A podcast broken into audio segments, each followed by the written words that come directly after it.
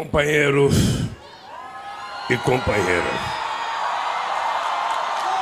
Querida companheira Luciana e queridos companheiros da direção do PCdoB, da direção municipal, das direções estaduais, da direção nacional, companheiros da UJS, companheiros e companheiras da UNE. Eu, Luciana, queria dizer para você da minha grande, grande satisfação e emoção de estar podendo participar da comemoração de 100 anos do PCdoB. Eu sei que não é fácil um partido sobreviver 100 anos, dos quais grande parte dele na clandestinidade, e nesses 100 anos muitos companheiros do PCdoB foram assassinados pelo regime militar e por outras ditaduras que não admitiam o surgimento de um partido com ideário que tinha como princípio fundamental defender o povo oprimido desse país. O nosso país é um país de uma elite escravista. E o escravismo ainda está, sabe, contido na célula de cada representante da grande elite brasileira e é por isso que nós, mesmo, sabe, passando tanto tempo do fim da escravidão, ainda temos um preconceito racial que talvez nenhum país do mundo tenha tanto como o Brasil. E o PCdoB sobreviveu a isso. Sobreviveu e eu sou grato, grato porque dos 42 anos de assistência do PT, mais de 32 deles é de aliança com o PCdoB. Ou seja, a primeira aliança que o PT fez com o PCdoB, o PT tinha apenas nove anos de existência, quando o meu querido e saudoso João Amazonas decidiu, com a direção do partido, me apoiar. Aquela campanha de 89 era uma campanha, era uma campanha que eu não pensava que fosse dar certo, porque quando me indicaram para ser candidato a presidente, eu tinha, eu tinha de um lado o Aureliano Chaves, que era vice-presidente da República, eu tinha o doutor Ulisses Guimarães, que tinha saído muito forte da Constituinte de 88, eu tinha o companheiro, o nosso querido saudoso, sabe, Leonel de Moura Brizola, que era candidato a presidente da República pelo PDT. Eu tinha figuras como Paulo Salim Maluf, como Mário Covas, como a Fife, até o Enéas era candidato a presidente. E eu era o único bagrinho daquela campanha. E eu não acreditava que pudesse dar certo, porque eu era o metalúrgico que tinha inventado um partido e que tinha sido colocado como presidente ia disputar uma eleição com todas as personalidades políticas históricas do Brasil. E aí, o companheiro João Amazonas, uma campanha difícil, muito difícil. Eu, em junho de 1989, eu tinha caído na pesquisa de 3,75 para 2,75. Eu pensei em desistir da campanha porque eu ia, ia sair da campanha devendo voto para o Ibope. Eu fui conversar com a direção do PCdoB Lá estava o Renato, estava o João Amazonas. Eles disseram para mim, o Lula, é o seguinte, a gente vai ganhar essas eleições. O que nós precisamos é detectar para quem que a gente quer fazer discurso. E aí decidimos fazer o discurso para a chamada, naquela época, muito mais que hoje, para a chamada classe trabalhadora organizada para as categorias que estavam mais organizadas e mais politizadas. E graças a esse discurso, nós fomos para o segundo turno e graças à aliança com o PCdoB, pela primeira vez, eu comecei a acreditar que era possível, através das eleições, a gente ganhar uma eleição nesse país. Porque em 85, eu tinha dado uma entrevista para a Folha de São Paulo dizendo que eu não acreditava que através do voto um operário pudesse chegar à presidência. Em 89 eu descobri que se o povo quiser, um operário, um índio, seja branco ou seja negro, pode chegar a ser presidente da República. Eu quero homenagear outra pessoa do PCdoB, companheiro Haroldo Lima. O Haroldo foi deputado constituinte comigo. Uma das figuras mais brilhantes que eu conheci. Ele era do meu tamanho, mas só me chamava de baixinho. Só me chamava de baixinho. Mas eu poucas vezes vi alguém tão desaforado como Haroldo Lima no Congresso Nacional. Não foi uma nem duas vezes que ele subiu na rampa daquele do, do, do plenário do Congresso Nacional para tirar o microfone de um deputado pernambucano do chamado Inocente de Oliveira, que representava naquela época a extrema-direita. E depois ele foi presidente da Agência Nacional de Petróleo com muita honra. Eu tive a oportunidade de colocar um comunista do PCdoB no cargo, sabe, dos mais importantes desse país, que era ser presidente da Agência Nacional de Petróleo. Lamentavelmente, ele se foi. O que o PCdoB tem que entender é que, embora o Haroldo Lima tenha ido, a sua carne já foi, a consciência dele, as ideias deles precisam permanecer, fazendo com que os comunistas desse país tenham nas ideias deles uma fonte de luta para que a gente não desanime nunca. Agora, o meu carinho pelo PCdoB, pela UNE. Quero agradecer a UNE, eu vi que o Peta está aqui, vi que está a nova presidenta. O Peta foi presidente da UNE quando eu fui presidente da República.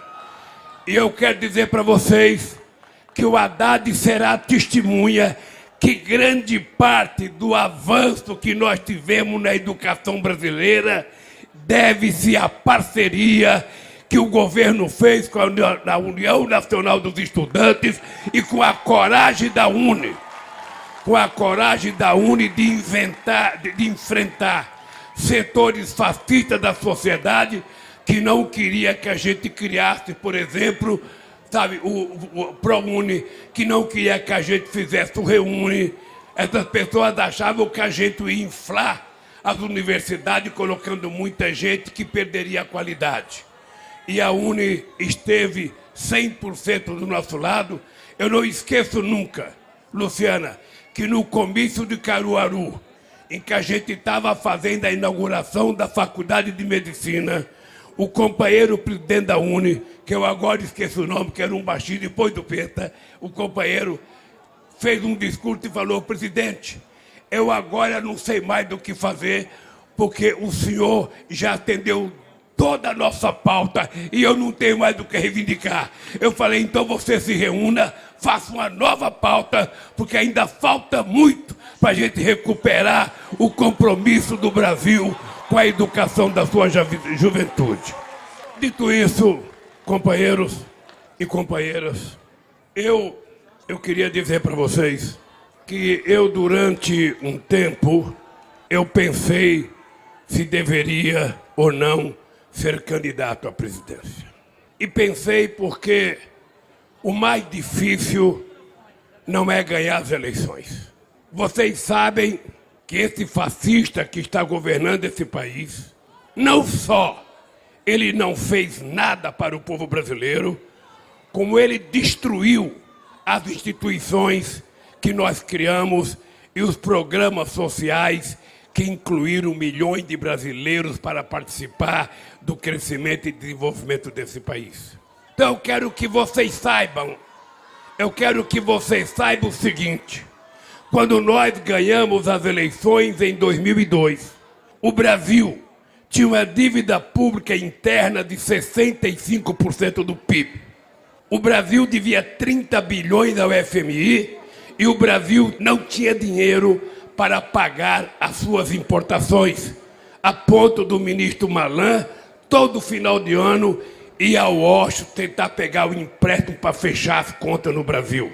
O Brasil nunca tinha tido a experiência de ter reservas internacionais. Nunca tinha tido a experiência. Pois bem, passado cinco anos de governo, a gente tinha pago a dívida do FMI, a gente emprestou 15 bilhões de dólares para o FMI, a gente fez uma reserva de 370 bilhões de dólares, a gente reduziu a dívida de 65% para 32% do PIB, aumentamos o salário mínimo em 74% e fizemos a maior política de inclusão social que esse país já teve. Qual foi o milagre? Antes de eu chegar ao governo, Luciana, quando se fazia oposição nesse país, a gente discutia muito. Primeiro, a economia cresce para dividir ou a gente divide para crescer? Essa era uma dívida mortal nos economistas. Era uma dúvida mortal. E eu falei, gente, vamos tentar fazer os dois conjuntamente. Nós vamos distribuir e vamos crescer. Vamos crescer e vamos distribuir. E o que aconteceu? nós começamos a fazer pequenas coisas. Na hora que a gente define que uma quantidade muito grande do povo pode ter um pouquinho de dinheiro, a gente começa a fazer uma pequena distribuição de riqueza.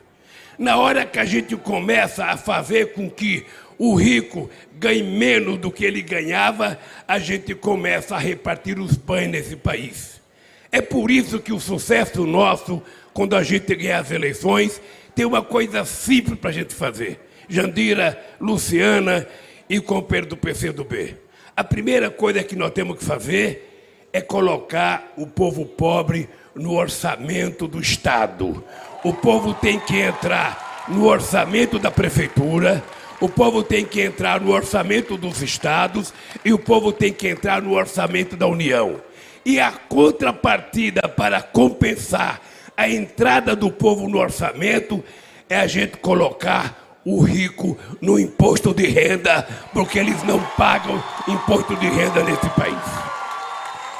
Por isso, eu viajei o mundo, Luciana.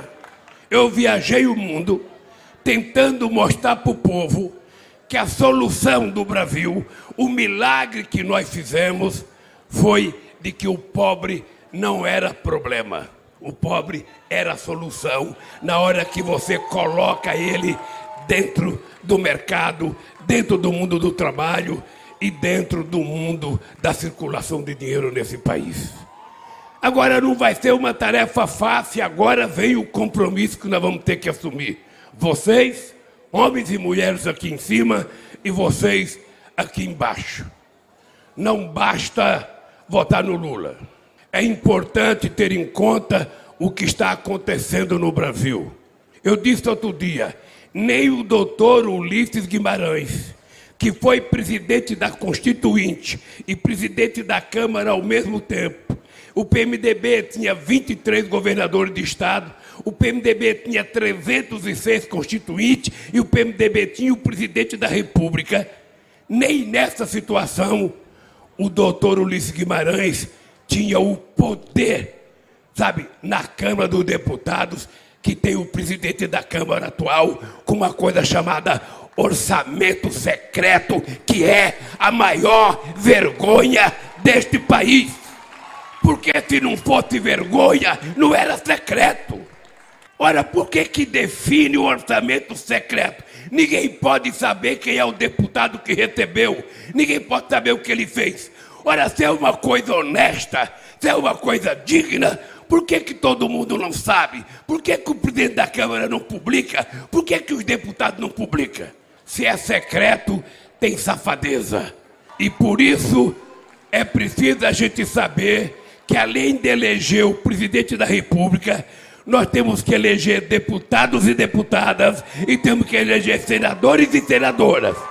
Porque se a gente não construir uma maioria de deputados e deputadas, senadores e senadoras, a gente vai ficar fragilizado e você já ouviu o recado do Ricardo de Barros.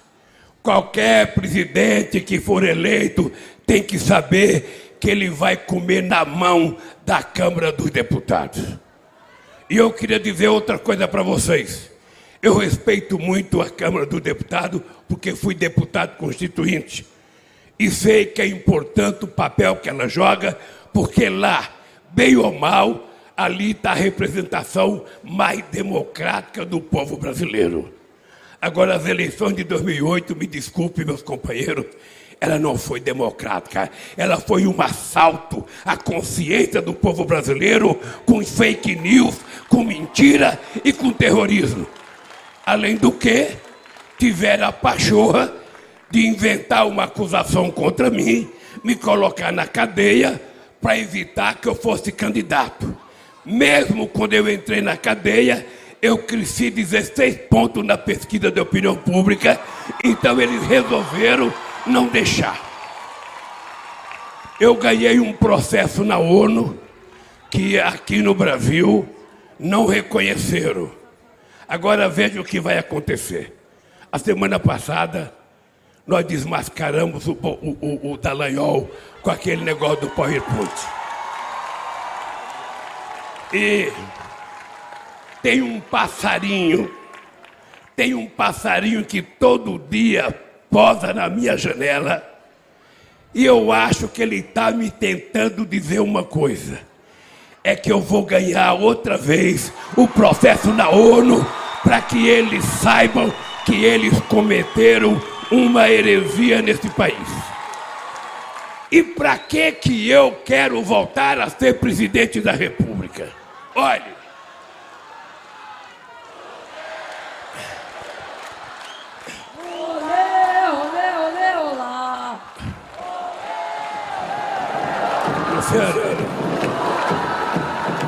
Eu, eu já fui presidente.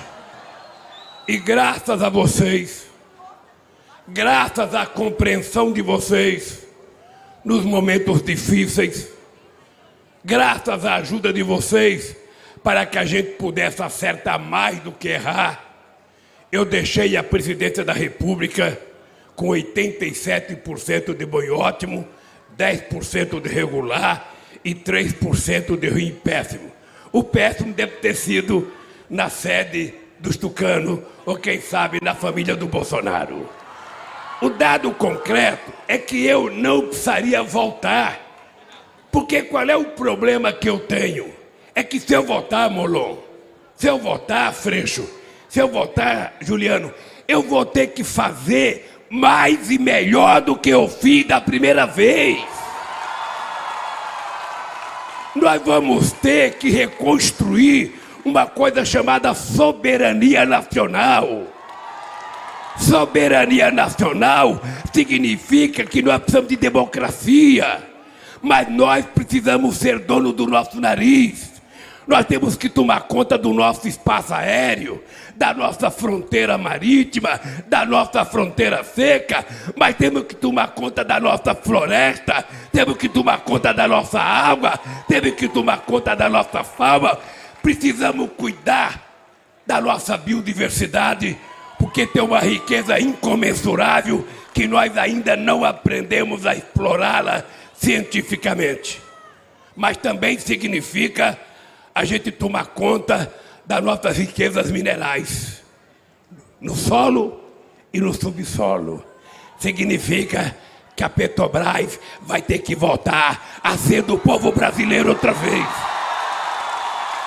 Significa que nós vamos ter que ter coragem de não deixar privatizar o Correio, não deixar privatizar o Banco do Brasil, a Caixa Econômica Federal que o BNDES vai ter que voltar a ter um banco de investimento no desenvolvimento industrial desse país.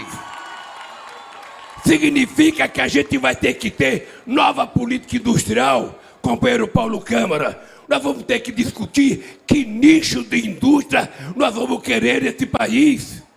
Porque apenas quebrar os direitos dos trabalhadores dizendo que vai melhorar a vida do Brasil, que o Brasil vai ser mais competitivo, é mentira. Quando eles começaram a fatiar a BR, o que eles diziam? Nós vamos precisar da livre iniciativa, porque se tiver mais empresa, vai ter concorrência e a concorrência vai baixar o preço. Eu vou dar um número para vocês. Em 2008, com a crise econômica, o barril de petróleo chegou a 147 dólares. E o preço da gasolina no meu governo era apenas R$ 2,60. Agora joga a culpa na Ucrânia por causa do aumento do combustível e joga nas costas do povo brasileiro. O trabalhador ganha em real. As peças nossas são compradas em real. As sondas nós fazíamos em real, porque nós tomamos uma decisão de que todos os navios, todas as plataformas e todas as sondas tinham que ter 70% de componente nacional para a gente desenvolver a engenharia, a tecnologia e a indústria brasileira. Eles acabaram com isso. E hoje, Moló, tem 392 empresas importando gasolina dos Estados Unidos, pagando em dólar e fazendo com que o pobre aqui compre o feijão, pagando o preço que a gasolina coloca na comida quando transporta em dólar, e o companheiro que comprou um carrinho para trabalhar ou para passar com a sua família não pode mais. Só pode pegar o carro para empurrar com a mão da garagem, lavar a calota do carro, lavar o para-choque do carro, porque pobre, quando não tem gasolina, ele trata o carro como se fosse a bunda do filhinho novo. Só fica esfregando o pano, esfregando o pano, porque não pode sair. Então é por isso que eu tenho dito: se preparem, brasileiros e brasileiras, se preparem, que nós vamos abrasileirar o preço do combustível, do gás de cozinha e do óleo diesel nesse país. Essa vai ser uma campanha acirrada. Eu já participei de todas as campanhas. 89, 94, 98, 2002, 2006, 2014, 2018 eu não pude participar porque eu estava preso. Mesmo assim, a vigília que vocês fizeram na porta da cadeia fez a campanha por mim, porque não tinha precedente na história da humanidade. Homens e mulheres desse país ficaram 580 dias na porta de uma cadeia falando bom dia, boa tarde, boa noite. E isso criou um movimento de solidariedade interno ou interna que eles tiveram que me soltar. Veja a cara de pau.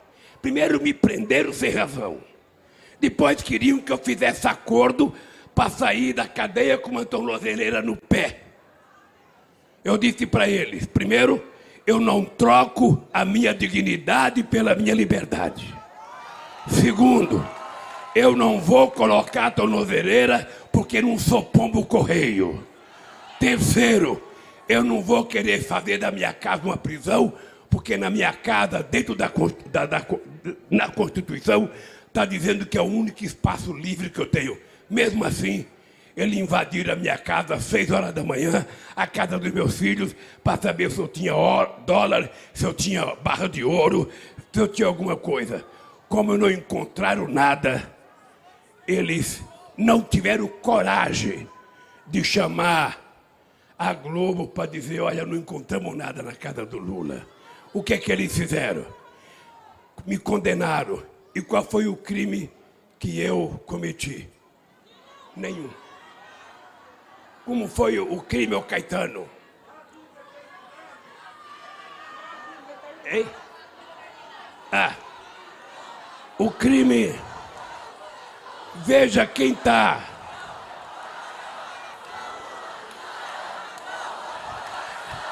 Veja, veja que absurdo, Luciana.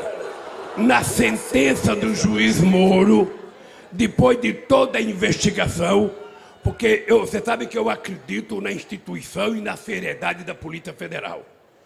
Eu acredito na instituição e na seriedade do Ministério Público e do Poder Judiciário. Mas mesmo essas instituições sendo sérias, sempre aparecem uns moleques irresponsáveis, messiânicos, como Dallagnol, como Moro e como alguns delegados mentirosos, que mesmo prestando depoimento, eles não levaram a sério.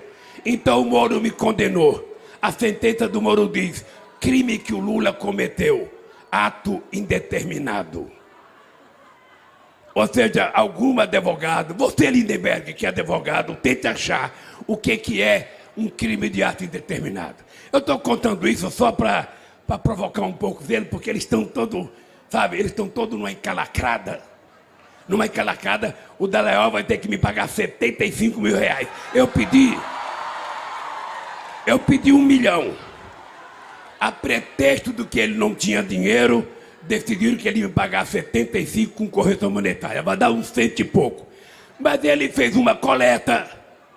Quem sabe uma coleta falsa, porque quem sabe o dinheiro que ele vai pagar é o dinheiro que ele tentou roubar da Petrobras, junto com o Departamento de Justiça dos Estados Unidos junto com o procurador da Suíça, eles queriam criar um fundo especial de 2 bilhões e meio para combater a corrupção no bolso deles. Eu, quem sabe, entro processo contra ele para ele me pagar mais. Já que ele arrecadou 500, me paga pelo menos 200, 300, 400. Mas eu estou falando isso só porque eu não posso esquecer. Porque eles estão com a seguinte preocupação: como é que o Lula está na campanha? O Lula votou nervoso. O Lula, o Lula é o mesmo de 2003. O, o Lula é o mesmo de 2007. Como é que ele está? Como é que ele votou? Ele está raivoso? Ele está vingativo? Não, gente. Olhe, olhe.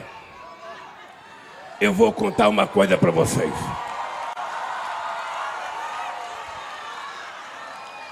Eu vou contar uma coisa para vocês. Um homem que na minha idade, depois de perder minha esposa, sabe? Depois, depois de ser preso, depois de ser achincalhado durante cinco anos, eu tenho, Luciana, nove, em nove meses, eu tenho 13 horas de jornal nacional me acusando.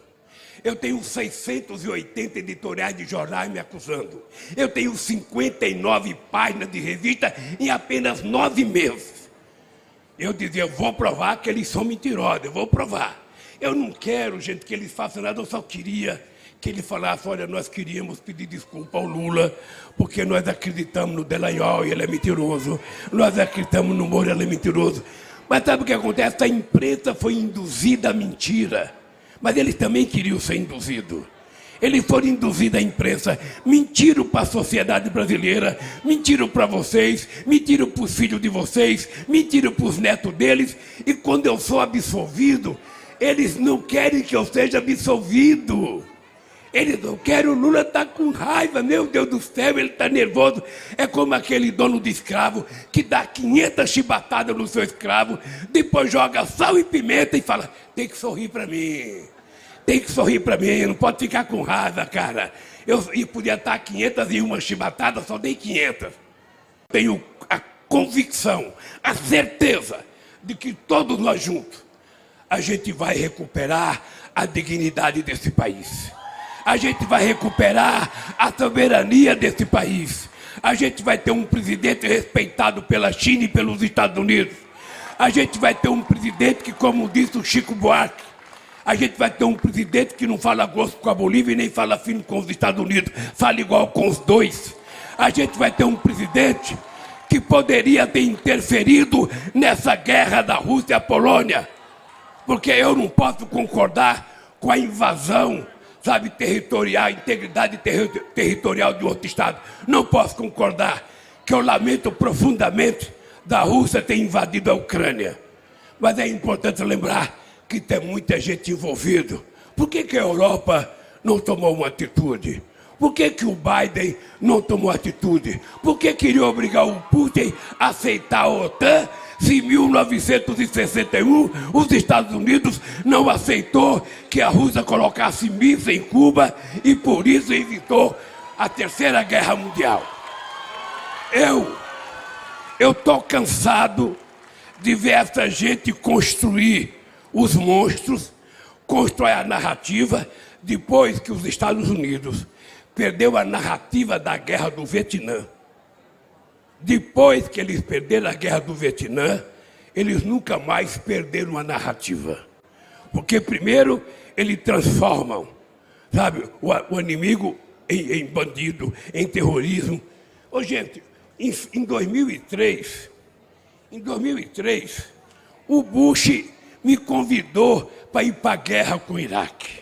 Eu falei, ô Bush, eu não conheço Saddam Hussein, eu nunca visitei o Iraque.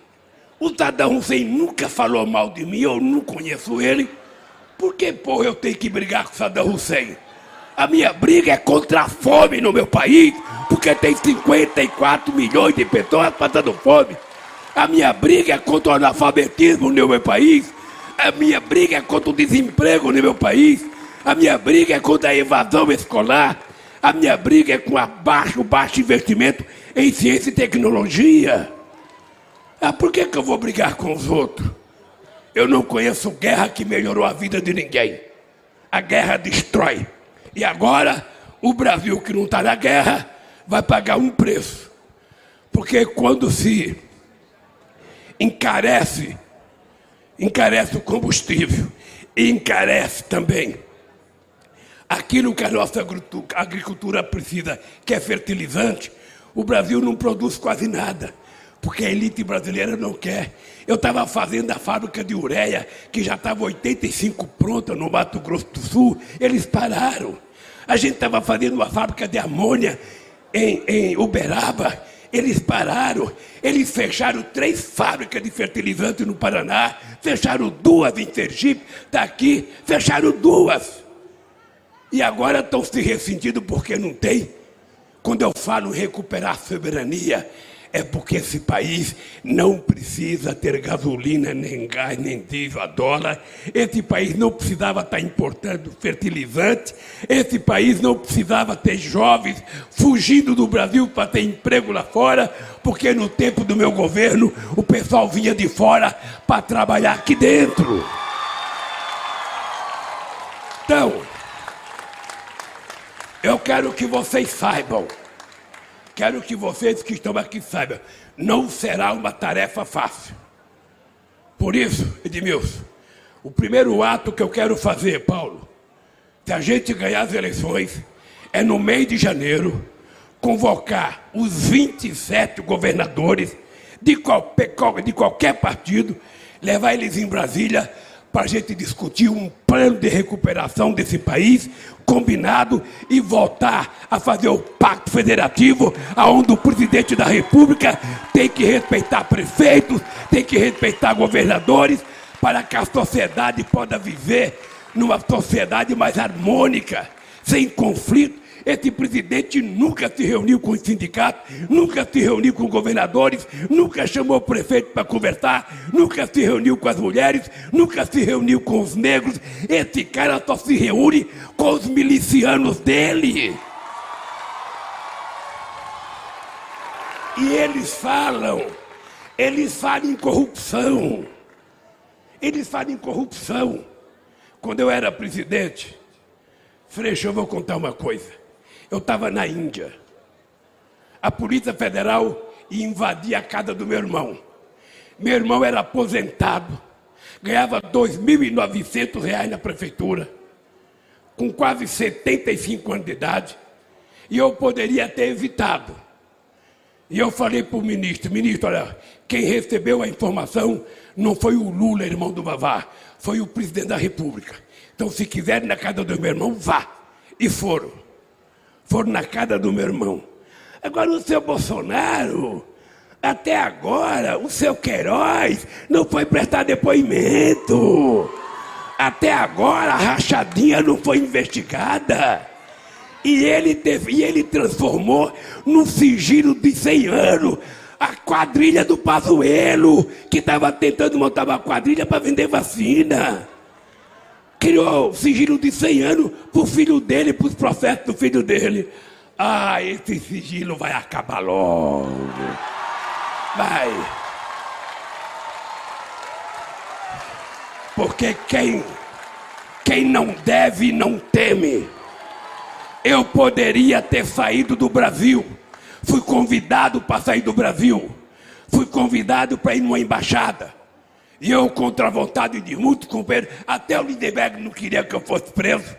Eu falei, eu vou para lá, porque eu não quero a manchete do jornal Lula fugitivo. Eu vou para lá, eu vou para pertinho da casa do Moro, para pertinho da casa da Leão, que eu quero provar o que, que eles são nesse país. Fui para lá e hoje eu estou aqui de cabeça erguida, com a alma lavada e com o apoio de vocês. E eu quero saber aonde eles estão. Então, meus companheiros, estejam certos. Nós vamos recuperar esse país. E o Bolsonaro tem medo. O Bolsonaro tem medo. Eu, eu não sei se é verdade o que falam, mas de vez em quando me falou, Lula, você toma cuidado. Porque o Bolsonaro tem medo de perder, vai fazer tudo para não perder, porque ele está com medo de ser preso. Mas aí não sou eu que vou prender. Eu não sou juiz. Eu não vou julgar, não vou investigar. Ele que sabe o que ele fez. Ele que sabe. Esse comportamento de psicopata dele, é, é, nós temos que mudar porque esse povo, esse povo gosta, esse povo não gosta de ódio. Esse povo não gosta de mentira. É os sete mentiras por dia, segundo os jornais. Sete, ele levanta para contar sete mentiras por dia.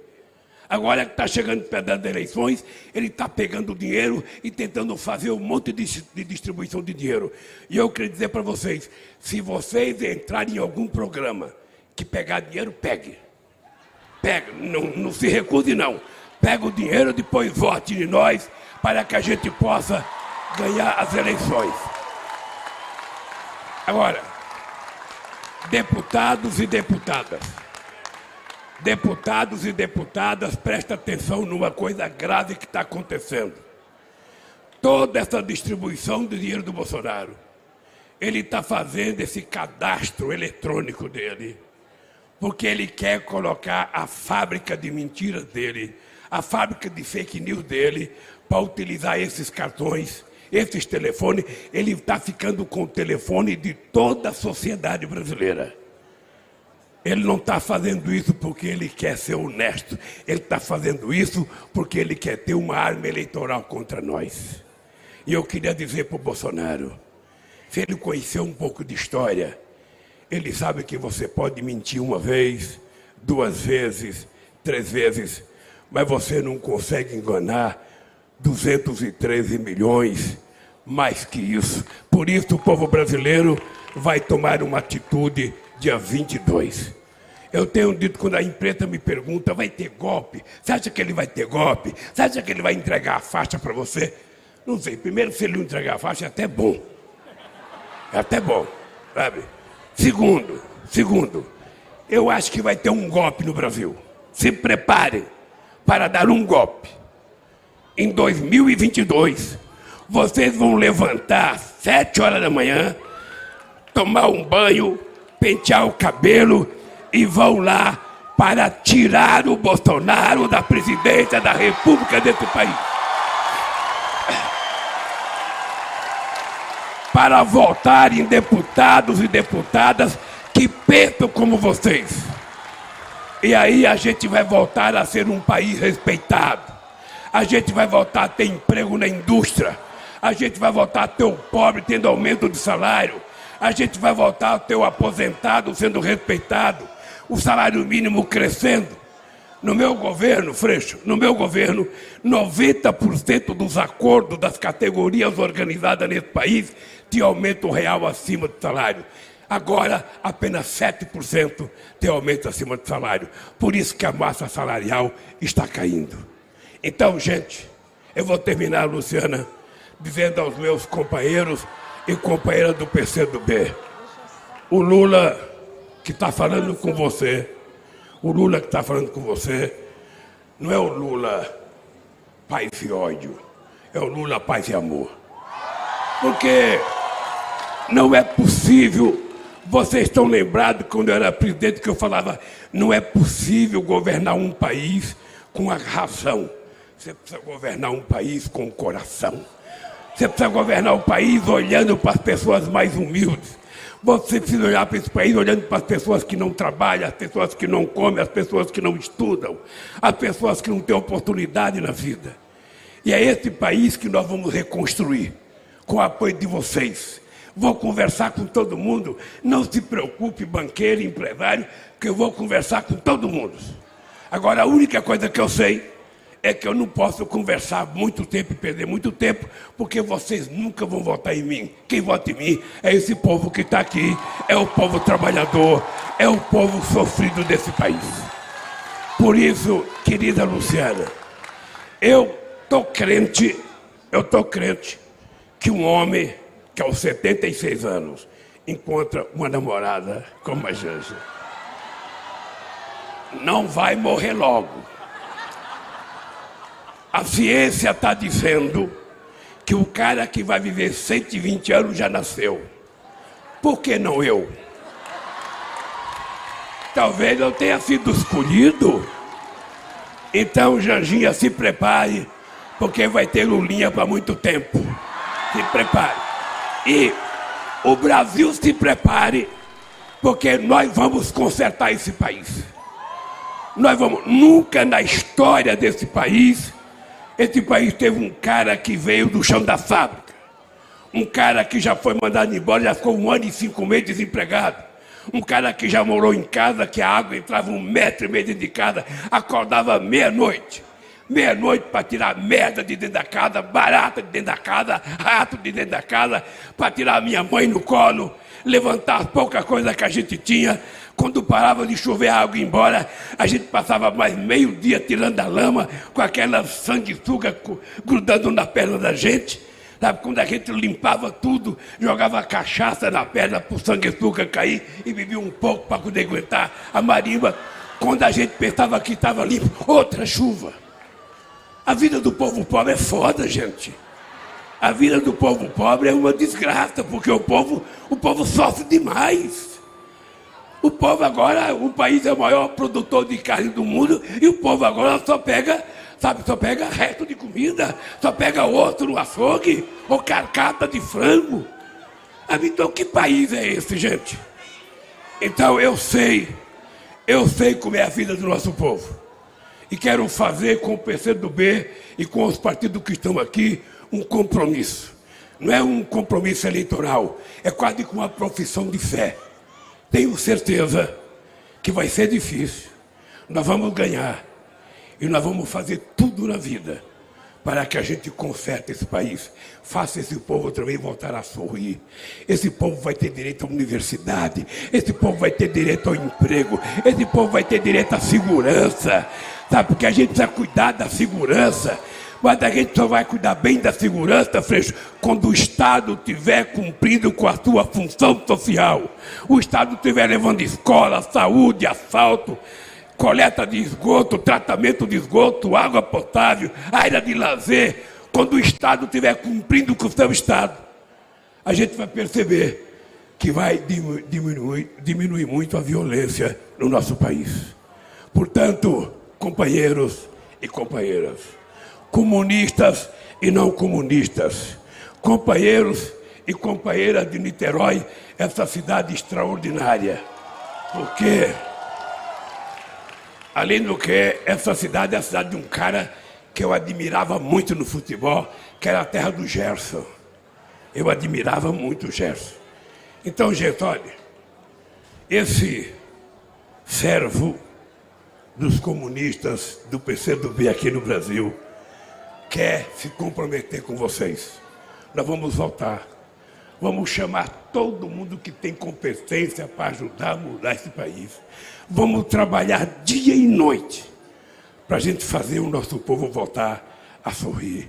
E eu vou repetir uma coisa que eu digo, uma coisa que eu sonho, é todo mundo, quem não é vegano, sabe, quem não é vegano, sabe, quem, as pessoas que gostam, o meu sonho, o meu sonho é todo mundo poder, no sábado, no domingo com a família, no quintal, um churrasquinho, uma picanhazinha, uma costelazinha, uma cervejinha gelada, sabe que isso faz um bem desgraçado para nossa alma. Nós temos o direito de ser felizes outra vez. Por isso, Luciana, eu tenho certeza que com o apoio do povo brasileiro e o apoio do PCdoB, Bolsonaro pode se preparar, porque nós estamos chegando. Um abraço a vocês e até a vitória, se Deus quiser.